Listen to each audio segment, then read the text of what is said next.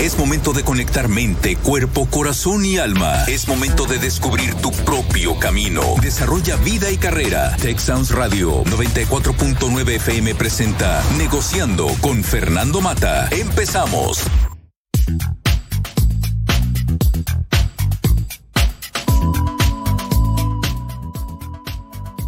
Muy buenas tardes, ustedes. Bienvenidos a este, su programa Negociando. Me acompaña Ana Gabriela Rodríguez desde aquí, en Monterrey. Ana Gaby, pues muchísimas gracias por estar en este programa.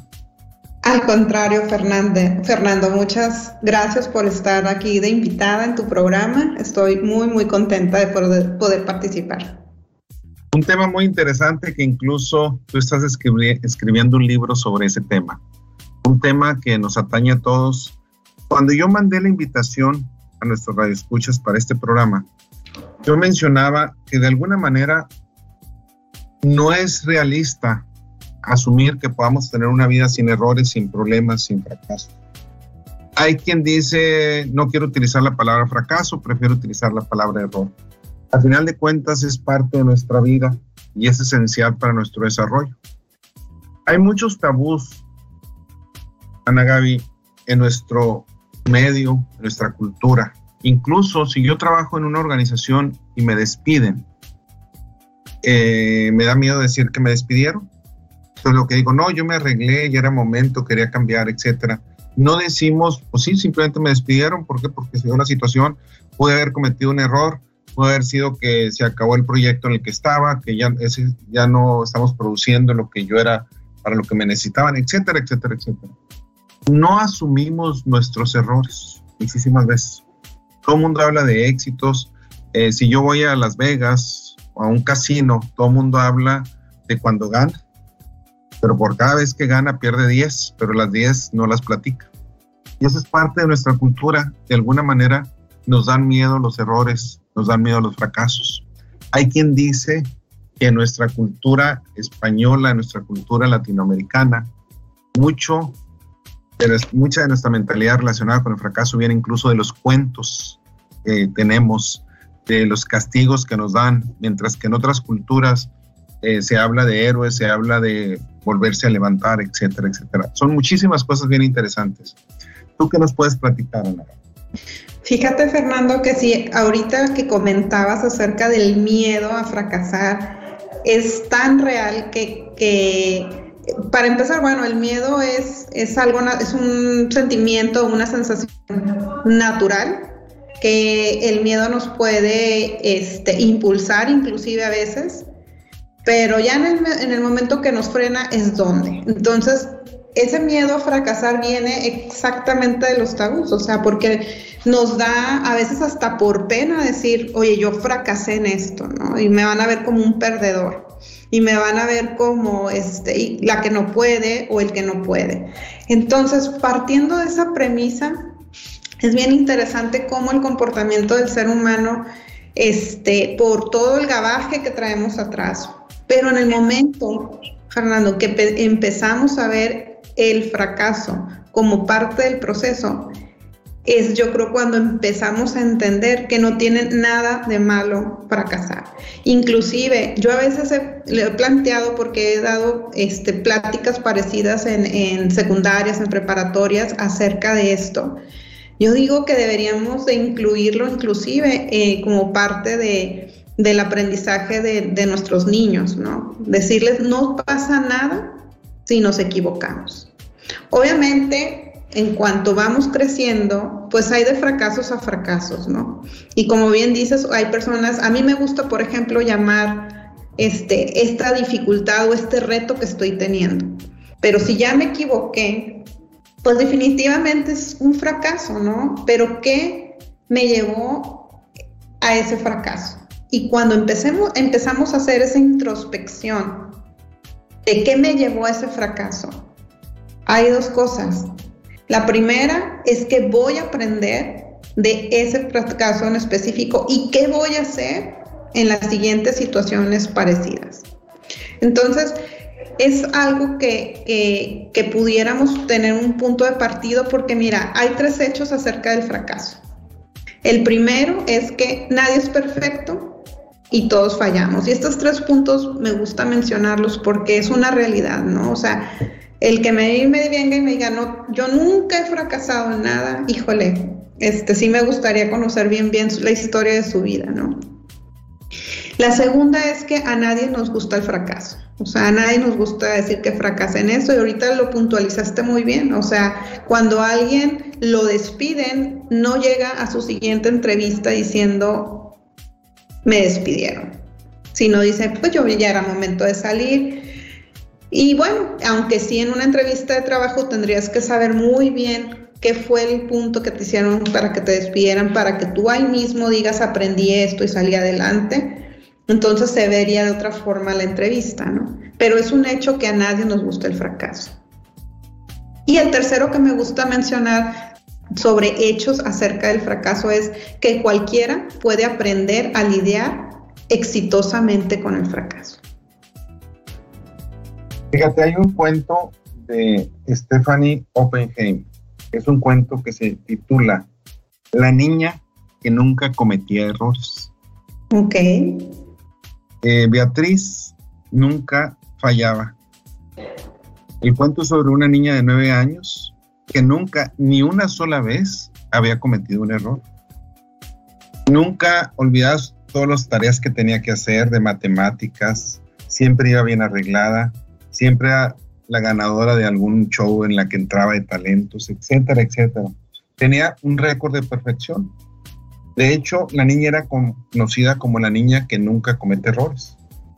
Pero la vida de Beatriz cambia tremendamente cuando comete un error en frente de muchísimas personas. Y es que muchas veces no estamos preparados, no la creemos, Y cometemos esa parte, es una parte bien fuerte. En un libro que yo saqué hace tres años, de trayecto de la vida, yo comento una anécdota personal muy fuerte que al final terminó en un éxito, pero fue una cosa que me dio muchísima vergüenza y al comienzo pues no le quería decir yo a nadie porque me sentía mal, sinceramente, y después entendí que era pura cuestión de ego, a final de cuentas, que es lo que hay mucho atrás de los fracasos. Cuando fallamos, nos duelen el ego, etcétera, etcétera, nuestra vanidad.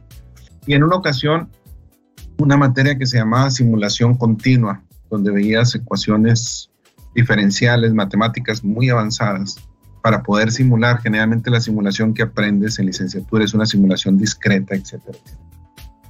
Y había, curiosamente, yo estaba, yo era alumno de doctorado, había alumnos de maestría, pero había alumnos de honores de profesional. Y había muchas tareas, pero un examen de medio término y un examen final. Afortunadamente el examen de medio término no valía mucho, valía mucho más el final. Pero a la hora que nos pone un examen de medio término, la calificación más baja de todo el salón fue la mía. Algo de un 40 sobre 100, algo por el estilo. Y la más alta fue la de una alumna de honores de profesional. Estamos hablando de alumnos de maestría y doctorado. Y ahí me dio mucha vergüenza y no entendía por qué eran dos problemas. Y en uno me había equivocado tremendamente.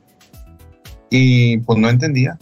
Pues nunca me había pasado a ese nivel realmente yo este, pues, acostumbrado a sacar buenas notas, etcétera, etcétera.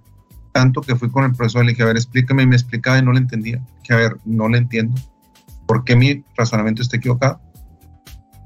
Finalmente estuvimos discutiendo, incluso lo hice a él dudar, este, de esas de que, porque te metes una, una revisión muy profunda y al último entendí su punto de vista y por qué lo mío está equivocado. Resulta que se llega al examen final y pone otra vez dos problemas y el único que saca 100 soy yo y todos los demás reprobados.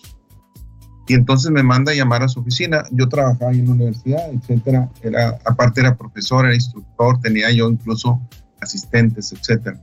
Me manda a llamar y me dijo, quiero que me expliques cómo sacaste este problema. Le digo, porque así bien, bien, como con mucha curiosidad, le digo, ¿por qué? Me dice, porque lo he puesto muchas veces y nadie nunca lo había sacado. Digo, pues lo saqué nada más porque me equivoqué en la anterior. Si no me hubiera equivocado, nunca era imposible, le dije, en el tiempo que usted da, es imposible sacarlo, a menos que sea un genio, genio, genio, genio, genio. Le dije a alguien que pueda tener un coeficiente intelectual demasiado alto, puede sacárselo, le dije, pero una persona normal, como cualquier estudiante que estamos ahí, le dije, es imposible en el tiempo que nos da. La razón que pude fue porque me equivoqué en el otro y me vine con usted hasta que entendí la manera de cómo realizar ese proceso y eso me ayudó a poder sacar esto. Dije, si no, este, entonces hay situaciones en las que, como tú mencionabas, el aprendizaje, o sea, ¿qué aprendo? ¿Qué aprendo a final de cuentas? Y llamar las cosas por su nombre, porque nos da miedo decir que fracasamos o nos da miedo decir que tenemos errores a final de cuentas. Sí, sí, sí, sí. Fíjate que ahorita de tu anécdota, este, me llevó a mí a recordar uno de mis primeros así enfrentamientos donde confronté algo que yo le llamé fracaso. O sea, recuerdo muy bien que este, mi papá enfermo de cáncer, nada más había un carro en casa. Yo andaba con preparativos de boda y se me hizo fácil agarrar el carro e ir a unas vueltas de la boda sin pedir permiso. Y, y bueno, el cuento es que choqué y y bueno, ahorita que lo mencionabas del cuento, pues en mi casa era así como muy perfecto, ¿no? Gaby todo lo que hacía y, la, y pues una de las hijas modelo y, cuando voy chocando, fue así como que, híjole, o sea, es, es, un, es algo fatal en lo que me equivoqué, ¿no? Porque dejé sin carro en la casa y para no hacer el cuento tan largo, me acuerdo que mi mamá me dijo, mira hija, no pasa nada, nada más así como fuiste responsable de agarrar el carro, pues vas a ser responsable, ¿no? De pagarlo, ¿no? yo, ¿cómo? ¿Dónde? Si yo ni, o sea, ahora sí que no sabía ni por dónde, cómo empezar a trabajar, ¿no? Entonces recuerdo muy bien que empecé a dar clases en una universidad pequeña de Sinaloa y este, y sentí tan, tanta satisfacción cuando terminé de pagar, que, que fueron meses, ¿eh? Porque obviamente, pues a mi edad y sin experiencia, no era así como que el gran pago, ¿no? Pero mi mamá hizo que pague. Yo al principio, o sea, como que me confronté tanto, ¿por qué mi mamá me está haciendo, pues, hacer este esfuerzo, ¿no? Y al final aprendí tanto, o sea, me dejó tantas lecciones el yo haberme equivocado eso en el sentido de, este, primero la satisfacción de poder haber logrado pagarlo, ¿no? Y el segundo, pues, que, pues, toda responsabilidad y, toda la confianza lleva a otra responsabilidad, ¿no? Entonces, ¿a qué voy con todo esto, Fernando? Que cuando te equivocas y pasa el tiempo, entonces, si nosotros hacemos el círculo de me equivoqué y luego cuál fue mi falla, o sea, fue la irresponsabilidad en aquel momento y así cada cosa en la que nos equivocamos, si nos enfocamos a ver la solución y luego después analizar qué me llevó a eso y qué aprendí, entonces es mucho más valor que si nosotros queremos ocultar todo aquello en lo que nos equivocamos. El ejemplo que acabas de dar, Nagami, me pasó idéntico prácticamente. Me presta mi padre un carro nuevo, este, andamos, yo tenía 21 años, vamos a, yo soy de Alicia, Chihuahua, vamos a Chihuahua, que está una hora, con unos amigos y, uno de mis hermanos y nos regresamos a las 4 de la mañana en carretera, triple choque, pérdida total. Afortunadamente no falleció nadie, ni fue algo grave, pero tremendo. Mis padres vieron la ambulancia cuando llegaron y vieron el carro y pensaron aquí ya se mataron y afortunadamente no nos pasó nada. Y mi padre me dijo algo muy simplemente, nomás siempre me lo pagas peso por peso un carro nuevo, ah, pues sí, y pues sí, son aprendizajes. Fíjate que algo muy interesante, ¿cómo actuamos como seres humanos ante los fracasos? Hay diferentes maneras. Para algunos, el fracaso, el error es algo que debo tener la capacidad de soportar. Dicen, la única manera de progresar en la vida es soportando los fracasos. Tengo que arriesgarme y si fracaso, pues debo ser capaz, tengo, debo tener resiliencia suficiente para soportar. Para otros, fracasar es la tumba. ¿sí? Es, los cierra, los deja bloqueados, pierden la confianza y entonces pues tienen muchos problemas para afrontar las adversidades. Hay personas que prefieren desde antes no actuar dicen, no, no hago nada. Se paralizan. El que no, pues si no, si no hago nada, pues no me pasa nada. Me quedo, incluso me quedo en mi casa bueno, pues también te puede caer un rayo, también te puede caer el techo, etcétera, etcétera. Pero es alguien que a final de cuentas no tratan de lograr metas ni nada porque el fracaso los, los paraliza. Y hay otro grupo de personas que son las que están preparadas y aprenden de los fracasos. Sí, saben que es algo doloroso, lo asumes, porque es como el alcoholismo que siempre lo he mencionado en este programa. Si me quiero quitar el alcoholismo, pues tengo que, tengo que reconocer que soy alcohólico. Si no reconozco, también si fracaso, si hay un error, tengo que reconocerlo. Me equivoqué. Si no lo reconozco y le paso la pelotita caliente a alguien más, pues nunca voy a mejorar. O sea, reconozco mis fracasos, pero lo importante es lo que tú mencionabas ahorita. O sea, ¿qué aprendí? Y el que aprendí es mucho, muy importante. Pero para eso primero necesito reconocerlo que muchas veces no es tan sencillo porque pues me da miedo el qué dirán, eh, etcétera, etcétera. Y cuando alguien, como en tu caso, Gaby la buena, yo era también el bueno de mi casa, el bien portado, el que no puede salirse, el que etcétera, etcétera, pues hasta tienes temor de hacer algunas cosas porque te van a quitar esa, eh, como quien dice, esa estela de que eres la persona, el, el hijo bueno, la hija buena, ¿verdad?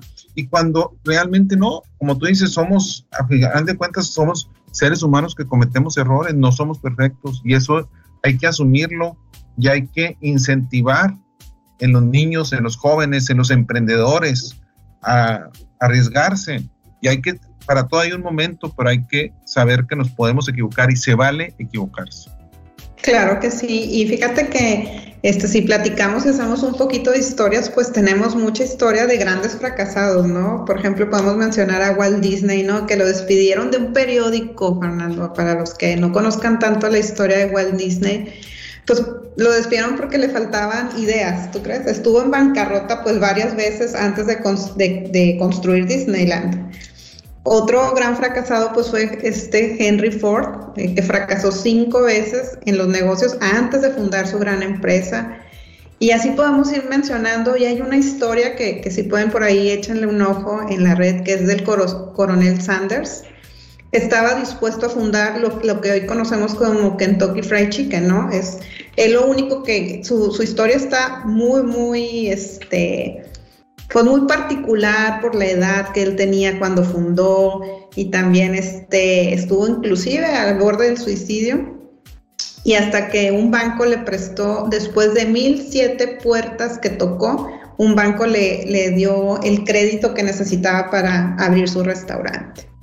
Entonces, estas historias pues nos inspiran a pensar que no somos los únicos que nos equivocamos, ¿no? Este, que somos seres imperfectos que debemos de sacar provecho y, y, ahorita eso de sacar provecho, pues van a decir, ¿cómo Gaby? ¿Cómo vamos a sacarle provecho a nuestros fracasos?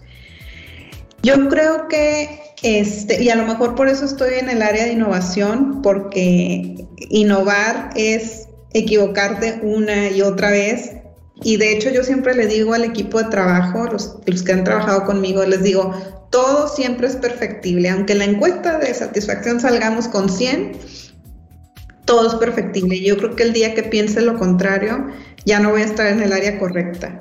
Este, sí, estoy consciente que hay de fracasos en fracasos, pero yo creo que entre más grande sea el tropiezo, más va a ser el aprendizaje que nosotros tenemos, Fer. La historia de todos, que es conocido por Tomás Alva Edison, donde dice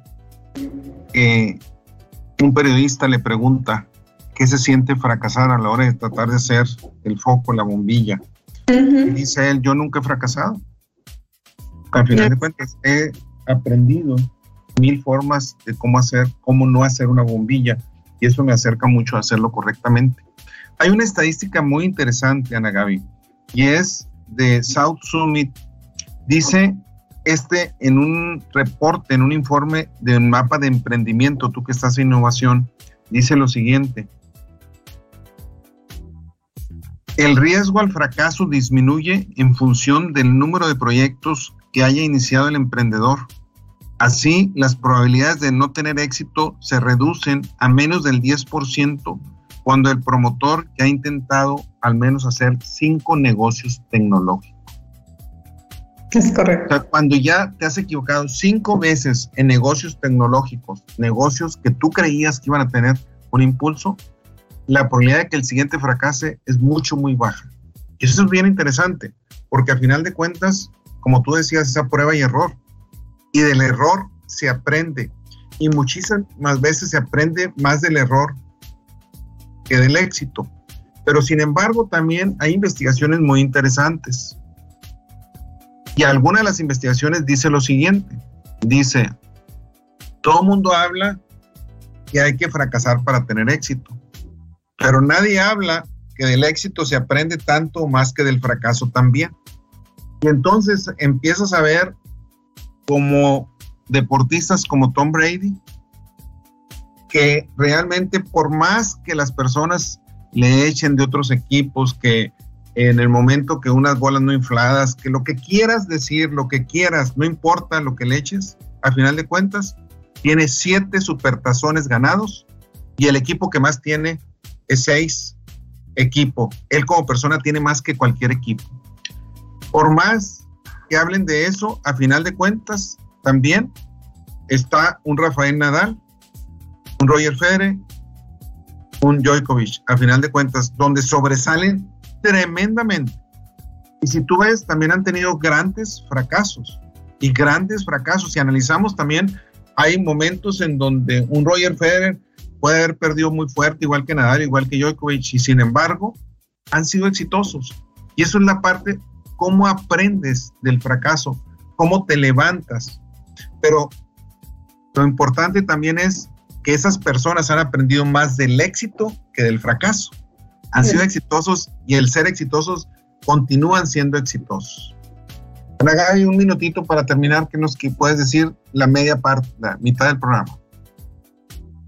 Sí, gracias. Bueno, este, hasta ahorita lo importante yo creo es ir revisando y analizando qué nos estamos llevando al fracaso. O sea, sí darnos nuestro momento, porque eso también es importante mencionarlo, Fernando. Eh, darnos el momento del duelo y luego ver cuál va a ser nuestro proceso de aprendizaje. Bueno, eso del duelo es bien importante, que muchas veces no lo, no lo vemos, eh, es una parte importante. El tiempo es muy importante. La negación viene primero, no, a mí no me puede haber pasado, como si yo soy todopoderoso, yo soy... Pero es reconocer y vivir el duelo. Sí, y eh, se tiene dolor. Sí, ahorita empezamos con eso, yo creo, la segunda parte. Muy bien. Pues si te parece, entonces ahorita hablamos un poquito de cómo podemos combatir el miedo al fracaso también. Me gustaría mencionar otra historia de esa parte, que es una parte mucho, muy importante. Y también el fracaso en los niños.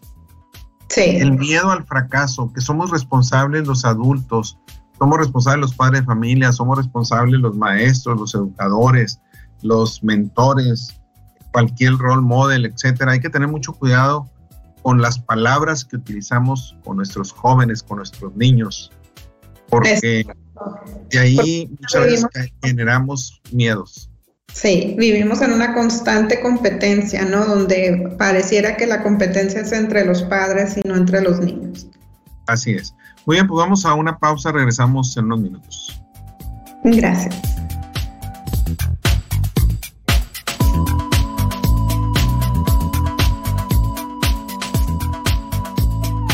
Gracias por continuar aquí negociando. Me acompaña la Gaby Rodríguez desde aquí de Monterrey, su servidor Fernando Mato. El tema de hoy relacionado con el fracaso y el éxito. Mira, Ana Gaby, yo quisiera mencionar una breve anécdota de Oscar Wilde. Oscar Wilde llega a su club después de asistir al estreno de una de sus obras teatrales que había sido un completo fracaso. Y le pregunta a uno de sus amigos, Oscar, ¿cómo estuvo la obra de esta noche? Contesta de forma altanero, la pieza, la obra fue un gran éxito, pero el público fue un fracaso. Es una breve historia porque muchísimas veces nos creamos en nuestra mente y responsabilizamos a alguien más. Para él, él estuvo bien, su obra fue un gran éxito, el público es el equivocado. Realmente el público es el que dice si le gusta la obra o no le gusta la obra. Es el juez, a final de cuentas. Y eso pasa muchas veces, Gaby. Cuando hablamos. ¿Y por qué pasa? Porque otra vez no aceptamos, no reconocemos, no queremos reconocer. Me duele en mi ego, no reconozco, eh, me da vergüenza, eh, me quiero esconder, etcétera, etcétera, etcétera, y prefiero culpar a alguien más. A mí me fue bien, yo hice las cosas, yo soy un buen trabajador, yo soy un buen líder, soy un líder excelente, soy un gran académico, etcétera, etcétera, pero no digo fracasé, porque fracasé es, pues es de humanos y yo no soy humano, tal vez, ¿verdad? Eh, llegamos incluso a ese nivel, desafortunadamente, por nuestro ego, por mi ego, y es una de las cosas que es un gran aprendizaje reconocer el proceso cuando hay un fracaso o una gran caída realmente. Exactamente. Y fíjate que este tipo de personas, el ejemplo que acabas de dar, pues puede ser por dos cosas, porque no quiere reconocer, lo sabe, pero no, el ego es tan grande que no lo quiere reconocer o realmente no lo, no lo ve, ¿no? Entonces, los dos son iguales de peligrosos, ¿no? Este, yo creo que es más frustrante el que lo sabe y no lo reconoce, ¿no? Que, el que realmente no. Es más frustrante, pero yo creo que es más peligroso el que realmente no se da cuenta, pues que sí hubo un fracaso, ¿no? Porque entonces, si no me doy cuenta, ¿cómo aprendo? Entonces, y es ese sector del público que, de, bueno, de, las personas que tú hablabas, ¿no? Y el otro, que también es preocupante, esas personas que, que dicen, no, no, es que yo soy bien bueno y yo sé de los fracasos y, y los soporto, ¿no? Este, los va, va, por la vida soportando los fracasos. Pero ese también, ¿sabes qué, Fernando? También es peligroso porque al final, pues vas acumulando, ¿no? Es de los que dicen, no, o, de las que dicen, no, no, no, yo me equivoqué, pero vuelta a la página y, y a lo que sigue. Sí y no. O sea, vuelta a la página y a lo que sigue, pero si no hiciste ese, ese momento de reflexión, entonces en realidad pues no hubo un crecimiento, no, no hubo esa liga, esa, ese estiramiento de, de la que la vida misma te está hablando. Entonces ahí también es, es peligroso. Entonces, yo creo que aquí, pues sí, a lo mejor cada uno de nosotros se va identificando que pasamos en alguna etapa de nuestra vida, pues eso de que no, párate, me tropecé y no pasa nada. Pero sí pasa. Mira, me recordaste ahorita lo que mencionaste, que yo el principio de Hanlon, Hanlon se llama, también conocido como la navaja de Hanlon. Es un principio de una regla empírica y dice lo siguiente. No atribuyas a la maldad lo que se explica adecuadamente con la estupidez. Y ese es, un gran principio porque, y te voy a decir, que algunas veces pensamos que la persona lo hace por mal y no, puede ser porque no sabe, por ignorancia, por estupidez, ¿verdad? O que lo hacemos nosotros mismos, ¿verdad? Muchas veces decimos, no, lo hizo mala fe, ¿no? Algunas veces porque no sabe. Y es lo que tú dices. Puede ser por ignorancia de que para él no reconoce, él piensa que fue un gran éxito, o puede ser por maldad que sabe que fue un fracaso, pero no quiere reconocerlo, no quiere aceptar que fue su fracaso. Al final de cuentas, Gaby, cuando hablamos de el aprendizaje por el error, y aquí es donde entramos en una parte de hacer ciertos cuestionamientos, se aprende más del éxito o del fracaso. Y ahí es donde eh, entramos en esa disyuntiva, ¿verdad? Así como tú mencionabas ahorita al coronel Sanders, eh, mencionabas a Henry Ford, etcétera, un caso que a mí siempre me ha llamado mucho la atención es el de la autora de Rowling de Harry Potter. Ah, sí, cómo Que es eh, en secreto ella escribía en su oficina, imaginaba historias de Harry Potter. Sus jefes se cansaron y la despidieron. La indemnización que le pagaron le permitió mantener un libro. Aquí es donde aprendió del éxito del fracaso. Hemos enseñado mucho la importancia del fracaso como una forma de aprendizaje. pero el éxito también enseña. Steve Jobs tiene una frase muy interesante, dice, ten el coraje de seguir tu corazón y tu intuición. De algún modo, ellos saben lo que realmente quieres ser. Entonces, cuando tienes fracaso y éxito, lo importante es que sigas tu corazón y tu intuición. Y aquí sí quiero mencionar algo que creo que es muy importante y que lo he mencionado aquí en algún otro programa. Hay varios puntos bien interesantes. Hay una frase que dice, el corazón tiene razones que la razón no puede entender. Hay veces que tu corazón te dice una cosa y tu pensamiento dice otra cosa. Y pasa mucho cuando tienes fracasos y cuando tienes éxitos. Y hay otra, el corazón tiene neuronas.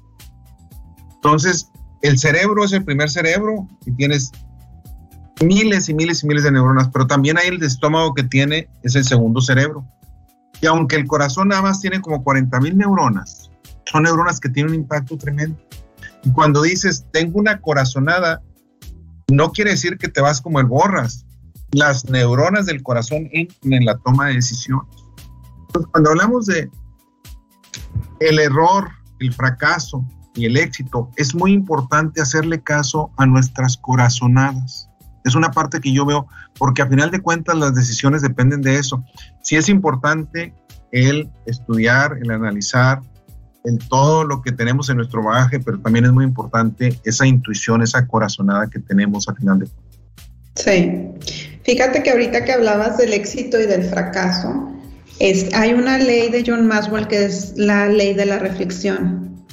Y esa ley sugiere y habla de que tanto el éxito como el fracaso debe de haber un momento de, pensar, ¿no? El éxito, ¿Qué me llevó al éxito, no? Y en esa parte, como hacer, la parte, hacer como el listado de lo que sí me está funcionando para seguirlo aplicando, ¿no? Y cuando tenemos un fracaso, ¿qué es lo que no me está funcionando? Pero ahí hay un pasito adicional, porque en el, en, en el cuando tenemos un triunfo, lo que sí me está funcionando, pues lo sigo haciendo igual. Lo del fracaso es listar lo que no me está funcionando y hacer el ajuste en el proceso de volver a probar de otra manera. Entonces hay un paso adicional. Por eso en la parte donde nos cuestionamos de dónde aprendemos más, pudiera ser que del fracaso. Porque en esa reflexión menciona, ¿no? O sea, lista aquello que no te está funcionando y promueve y propone nuevas formas para que sí funcione. Bueno, de hecho Michael Jordan decía que para tener éxito primero hay que fracasar. Claro, de hecho, pues a él lo, lo rechazaron de la secundaria, ¿no? Del equipo de baloncesto. Y es el que menciona que pues sí he tenido éxito muchas veces, pero he fracasado muchísimas veces para poder llegar a tener ese éxito. Ahora, hay un caso bien interesante de Toyota. sí. Toyota lo que hace es, tiene sus sistemas tan estructurados, su rigidez es la clave para su flexibilidad. Hay que saber, a ver, estar en contra. Tiene sus procedimientos tan estructurados que si vas a sacar un auto nuevo, lo puedes sacar fácilmente. Una llanta se pone con estos procedimientos y primero voy a poner el perno aquí, etcétera, etcétera. Y lo interesante es que cuando alguien a nivel mundial llega a encontrar un método mejor en algo, inmediatamente lo estandarizan en todos lados.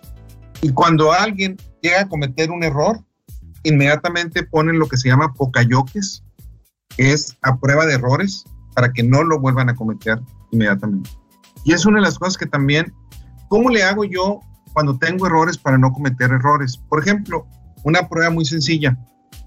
Sí, yo soy muy olvidadizo, muy distraído y es muy fácil que las llaves se me puedan quedar en algún lado. Entonces, ¿qué es lo que hago?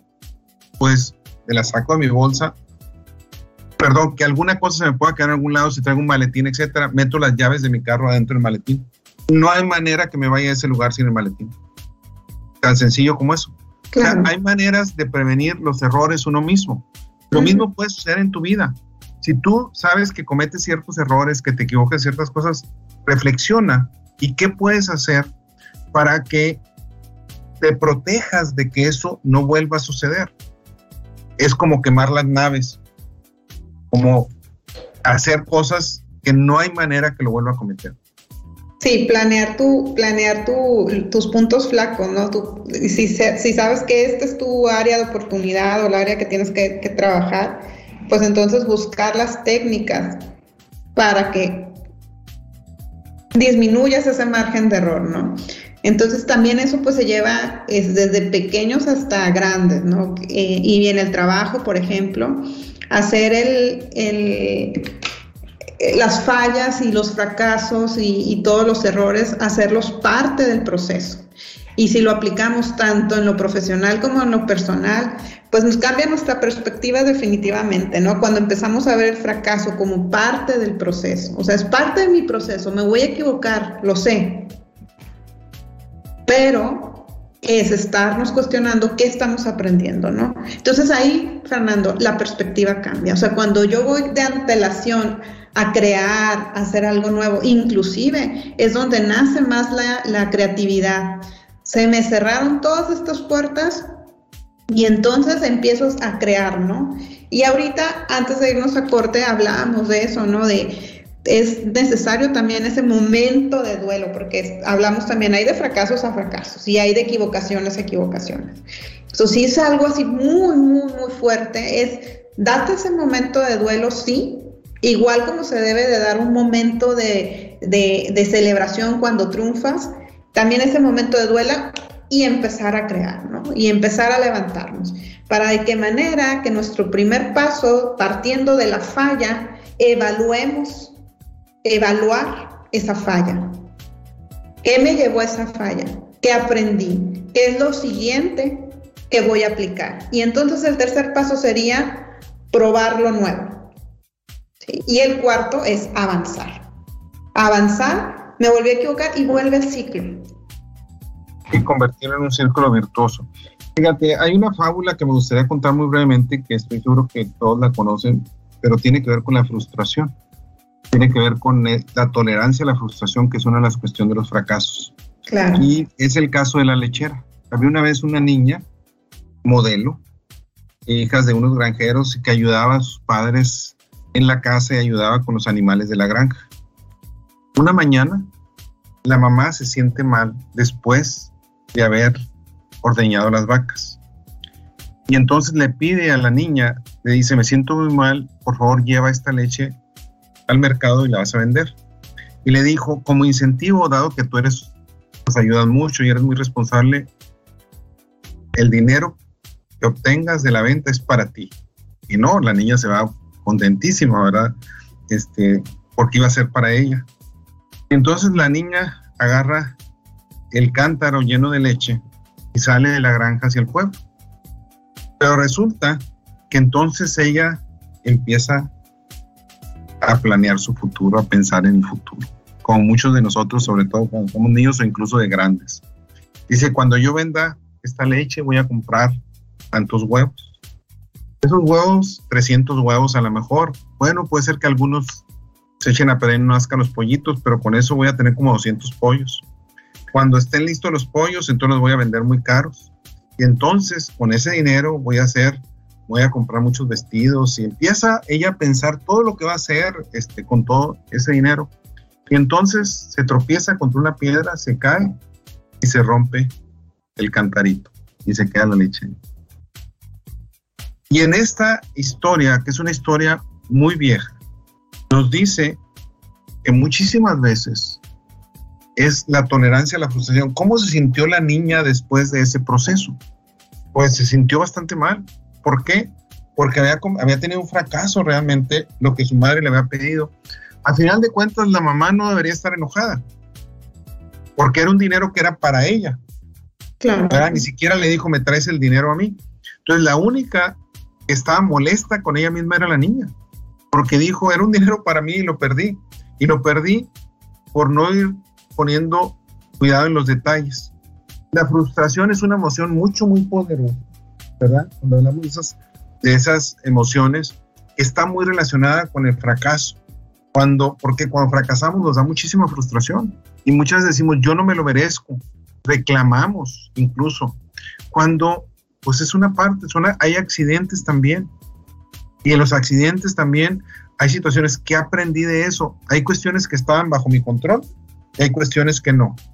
Y aprender cuando son bajo mi control, que aprendí, las que no están bajo mi control, pues pedirle a Dios, Dios mío, protégeme sobre esto y adelante, ¿verdad? Que es una parte importante de ese proceso, Ana.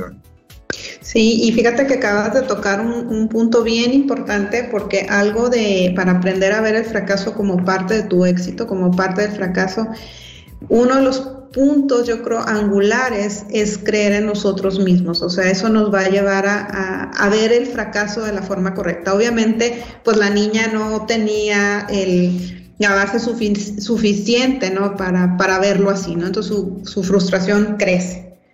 Pero es esa forma de cómo respondemos diferente cuando creemos en nosotros mismos que cuando, cuando no lo hacemos. O sea, si no creemos en nosotros, y ese es un punto también muy importante y que puede ser hasta tema de, otra plática, pero la importancia de creer en nosotros mismos también nos va a ayudar a cómo vamos a accionar, y digo accionar, no reaccionar, ante una dificultad.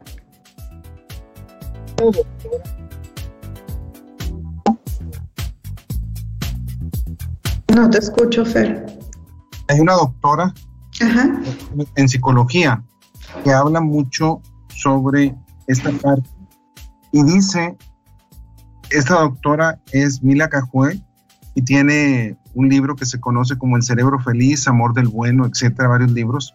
Y dice, todos los grandes maestros, todos, pulen su arte, el que sea, a base de cometer errores dice, la manera como todos ellos eh, ponen su arte es a base de cometer errores y corregir.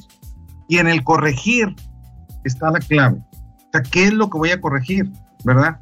Entonces, nadie puede pensar que se va a convertir en un gran maestro, en un gran profesional, en un gran deportista, si no hay errores atrás. Es prácticamente imposible porque somos seres humanos. Y de hecho, el que llegue sin errores, cuando haya un error, lo más probable es que no tenga la capacidad de salir adelante, porque esa capacidad se va desarrollando y se va aprendiendo también en la vida, que es una parte mucho, muy importante, ese aprendizaje que tú mencionabas. Sí, claro. Y bueno, pues, ¿cuál sería el valor de ayer? Siempre es una pregunta que, me hacen cuando este, platicamos referente al tema. Y bueno, me gusta puntualizar dos, que los recuerdos de los momentos, o sea, el valor de ayer, del ayer consiste en los recuerdos de los momentos felices y las lecciones que aprendimos para no cometer los mismos errores otra vez. Ahora, tú que estás en el área de innovación, ¿verdad? Estoy en mi mero mole, Fernando. me gusta, me encanta. Fracasar es parte del éxito, es parte de lo que te va a suceder, es parte de las fortalezas, es donde entender el fracaso es fundamental, ¿verdad? Y Nelson Mandela lo decía muchísimas veces, yo nunca pierdo o gano o aprendo, pero yo nunca pierdo. O sea, eh, y es una parte bien importante, gano cuando las cosas salen según lo que planeé, pero cuando aprendo, cuando me doy cuenta de que estaba equivocado y estamos equivocados muchas veces. Lo que sí es que necesito discernir cuando estoy equivocado y cuando tengo la razón. Porque si nunca, si siempre creo que tengo la razón, pues nunca voy a aprender, ¿verdad? Y esa es una de las partes que es fundamental. Entonces, el área de innovación, como tú mencionas, es un área donde se necesita mucha resiliencia, se necesita aprender a manejar el riesgo, se necesita aprender a manejar el fracaso, a reconocer que nos equivocamos y a volver a levantarse y buscar otro camino, otro camino diferente, pero es la manera como nos va a dar éxito a final de cuentas. Sí, fíjate Fernando que muchos mencionan que la innovación es, es una osadía, ¿no? Es una osadía estar innovando. Y fíjate que en, en los procesos de innovación hasta tienes un momento donde a reunirnos con los muchos muchos de los proyectos son multidisciplinarios, pero sí en cada perfil, reunirte con el equipo y venga, vengan todo lo que nos equivocamos. Lo, es más, propicias los momentos y se les llama momentos de mejora continua. Y es en que nos equivocamos. Y cuando son nuevas las personas que se involucran en proyectos de innovación, así hasta con temor de decir, este, no, pues yo la regué en esto, ¿no? O yo me equivoqué en esto. Entonces, no, no, no, o sea, aquí son bienvenidos los, ¿En qué nos equivocamos, chicos? Porque si no mencionamos, pues cómo vamos a crecer, ¿no? Bien dicen que cuando te enfocas en los errores del pasado, sin reconocerlos, te autoimpones un tope, ¿no? Estás topando tu potencial. Al reconocerlos, destapas y haces como el cómo, ¿no? Te preguntas, ¿cómo puedo solucionarlo? Y el cómo te da diferentes formas y caminos nuevas de hacer las cosas.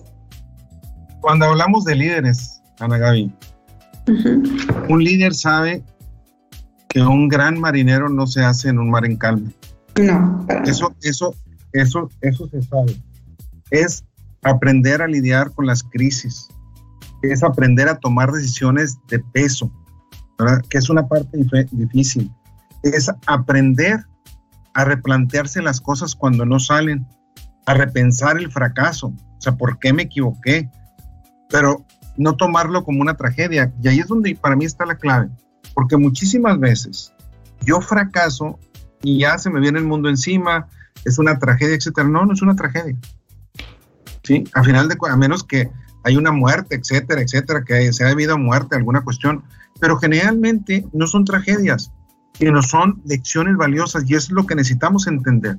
Y esas lecciones valiosas es lo que nos van a dar de los recursos adecuados para que después, en momentos de crisis o en otros momentos de toma de decisiones difíciles, pueda yo salir adelante. Esas son las que ayudan. Y por eso los grandes deportistas, los grandes financieros, cuando toman decisiones en cuestiones de segundos, un deportista cuando está en tenis, vuelvo a tomarlo, que está en un punto decisivo de si gana un set o si gana un campeonato y que puede tener 10 si no los ha ganado, etcétera. Esos puntos decisivos son lo importante. Lo mismo para un financiero, donde en Wall Street tiene que tomar en cuestión de segundos decisiones de millones de dólares. Y es cómo tengo que tomar esas decisiones. Lo que me ha sucedido anteriormente en fracasos me ayuda a tener éxito. Dos minutitos, Ana Gaby, para despedirte de nuestra audiencia. ¿Qué les puedes decir? Sí, muchas gracias. Pues bien, este, primero que nada, agradecerte el espacio y la invitación. Estoy muy honrada de, poder pertenecer a tu programa el día de hoy. Y me gustaría cerrar con una frase de Winston Churchill que me encanta, que él decía y mencionaba que el éxito consiste en ir de fracaso en fracaso sin perder el entusiasmo. Entonces, con esa frase me gustaría cerrar darles las, gracias nuevamente y pues este, aquí estamos a sus órdenes. Una cosa, necesitamos reconocer que cuando fracasamos, muchas veces necesitamos pedir disculpas. Necesitamos decir, bueno, lo siento si me equivoqué. Hay que pedir disculpas, pero no por eso. Es achicopalarme, sentirme menos, porque no se trata de eso. ¿verdad? Sino se trata de encontrar ahora maneras más efectivas de hacerlo. Hay una frase que yo he mencionado aquí que a mí me encanta, Ana Gaby, que está fuera del estadio de Wimbledon, que dice, tanto el éxito, tanto la victoria como el fracaso son impostores. No son lo que somos como personas. Y eso es algo que nos debemos llevar en la mente. Si yo fracaso, no soy mi fracaso. Y si yo tengo éxito, no soy mi éxito son cuestiones que nos suceden en la vida en ciertos momentos, pero son muy diferentes del ser humano que yo soy. Y eso es lo que necesito entender, porque muchas veces nos tomamos los éxitos y los fracasos como si fueran de nosotros. Idolatramos a un cantante porque ha tenido éxito, pero ese cantante cuando llega a su casa no sabemos cómo es su vida y no sabemos qué frustraciones tiene. Ahí está Robin Williams que se suicidó y muchos otros. Entonces, no nos comparemos con nadie más en base a éxitos y fracasos que creemos que tienen. Aceptemos nuestros fracasos, celebremos nuestras victorias, aprendamos de nuestros fracasos y sobre todo también aprendamos de nuestros éxitos, pero a final de cuentas seamos felices, que es lo más importante. Pues muchas gracias, Ana, estado aquí en este programa. Los invitamos a continuar con nuestra programación. Gracias a ustedes por haber asistido y continuamos aquí en Texan Radio. Tengan ustedes muy buenas tardes. Muchas gracias. Gracias. Hasta aquí nuestro aporte. Es momento de que sigas en el camino. No te pierdas nuestra próxima emisión los martes en punto de las 3 de la tarde. Texans Radio 94.9 FM presentó Negociando con Fernando Mata.